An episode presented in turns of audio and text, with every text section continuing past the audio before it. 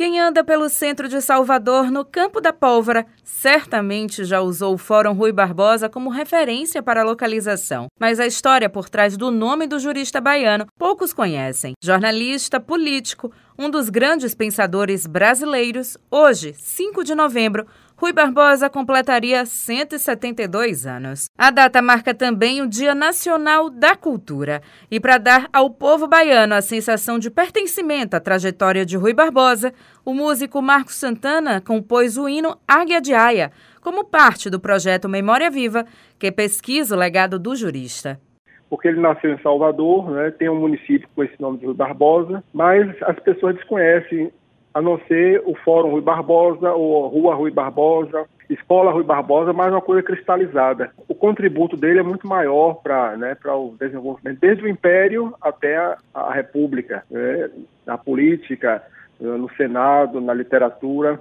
Então, a gente precisa, no sentido de é, dar a condição né, e devolver essa personalidade para as pessoas, os estudantes, as escolas, que teve uma, um destaque não só nacional, mas internacional, que veio a ser chamado Águia de Aia pela sua é, grandeza, pelo, pelo seu olhar né, muito além do tempo, e que é um patrimônio da Bahia, patrimônio de Salvador. Nas páginas do romance O Borbulhado Gênio, do escritor baiano Saulo Dourado, a figura de Rui Barbosa ganha um tom divertido ao narrar uma possível amizade e os conflitos entre o jurista e o poeta Castro Alves. O escritor destaca que a obra tem o desafio de quebrar alguns estereótipos sobre o jurista. Rui Barbosa, no nosso imaginário, está muito cristalizado como uma espécie de busto de cobre, né, assim, de bronze.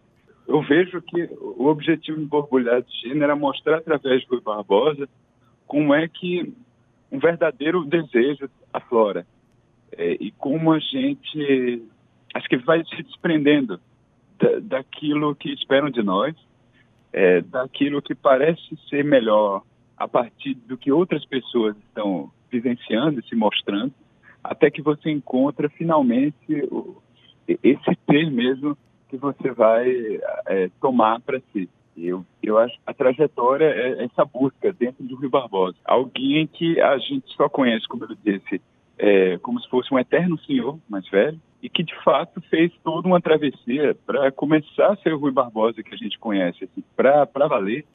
É, já quase na meia idade. Mas a história do jurista baiano que fez diferença na cultura e na política traz alguns posicionamentos questionáveis, como o despacho ordenando a destruição de documentos referentes à escravidão. Apesar das críticas, a historiadora Vlamir Albuquerque explica que a estratégia política não afeta a memória e a pluralidade de Rui Barbosa. É, veja bem, acho que para falar sobre isso a gente tem que pensar sobre o que foi a escravidão no Brasil. Eu acho muito curioso, a gente devia se perguntar por que porque a questão da queima, dos papéis aí da abolição é, continua sempre na memória nacional, porque é, isso já foi dito e explicado muitas vezes. O que acontecia é que uma vez que foi proclamada a República, e acabou o escravismo em 88, né? Rui Barbosa, que era um, um político importante já no final do 19, passa a ser um dos principais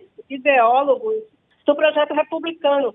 Enquanto isso, os ex-senhores estão ah, é, agenciando seus aliados no parlamento para pedir que o Estado os indenizasse pela lei de 13 de maio. Rui Barbosa foi um abolicionista ligado ao Partido Liberal ah, desde o começo, desde quando era estudante ainda, né, e termina sua vida como importante, um importante ativista nessa luta contra a escravidão. Desde 1970, 5 de novembro, aniversário de Rui Barbosa, é constituído por meio da lei federal como o Dia da Cultura. Juliana Rodrigues para Educadora FM.